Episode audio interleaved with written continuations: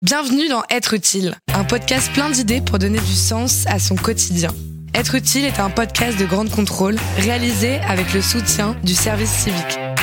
Mathilde Laubert, 22 ans. Être utile, c'est quoi? Qu'est-ce que ça veut dire? Être utile, c'est s'engager, c'est aider des personnes, avoir un rôle dans la société. Dans quel domaine as-tu choisi d'être utile? Je suis à l'accueil du service de diabétologie au Centre universitaire du diabète et de ses complications. J'accueille les patients, je les accompagne, je peux aussi les rassurer, les soutenir, parce que c'est pas forcément évident pour les personnes diabétiques ou même pour leur famille de venir dans un hôpital. Comment tu en es arrivé là? Lorsque je n'ai pas eu de réponse favorable à mes masters, euh, je me suis retrouvée au mois de septembre euh, sans rien. Et donc, euh, c'est un peu en regardant sur Internet que j'ai vu que le service civique existait. Et euh, j'ai décidé euh, donc euh, de m'inscrire sur le thème de la santé, donc dans des hôpitaux.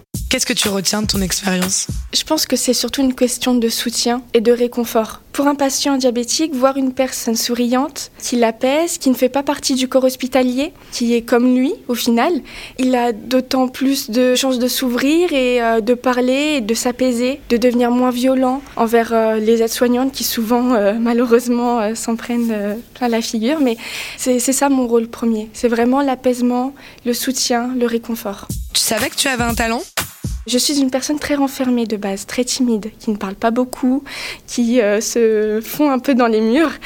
Et le fait que je vienne directement voir le patient, que je lui parle spontanément, un patient ou même euh, un médecin, une infirmière, ça c'est vraiment quelque chose que je ne savais pas que j'avais en moi. Je pensais pas que j'en étais capable. Et là, euh, pouvoir le faire euh, avec toutes les personnes qui viennent au service et que je ne connais pas, qui me sont totalement étrangères, j'arrive à leur parler librement. Et aussi, à l'hôpital, c'est fréquent de voir des personnes qui se mettent en colère pour un rien. Et arriver à calmer une personne, ça c'est quelque chose que je ne savais pas que je pouvais le faire. Dans ma vie personnelle, quand une personne s'énerve en face de moi, j'ai tendance à lever le ton aussi, à m'énerver autant qu'elle. Mais là, non, c'est plutôt l'inverse. Quels sont tes projets maintenant? Je compte reprendre mes études au mois de septembre pour un master en biologie santé. Le service civique m'a permis de rencontrer énormément de personnel hospitalier, dont euh, des médecins, des enseignants-chercheurs, qui ont su m'orienter et euh, me faire aimer leur métier. Et le master de biologie santé me rapprocherait euh, énormément de ce qu'ils font. Quels conseils tu pourrais donner à ceux qui nous écoutent? Trouver d'abord le secteur que l'on aime. Pour moi, c'était la santé, mais je vois qu'il y a d'autres personnes qui travaillent à l'école, dans des associations, avec des thèmes différents. Et ensuite, pas forcément se restreindre à, à ce secteur, mais se développer en même temps. C'est surtout ça.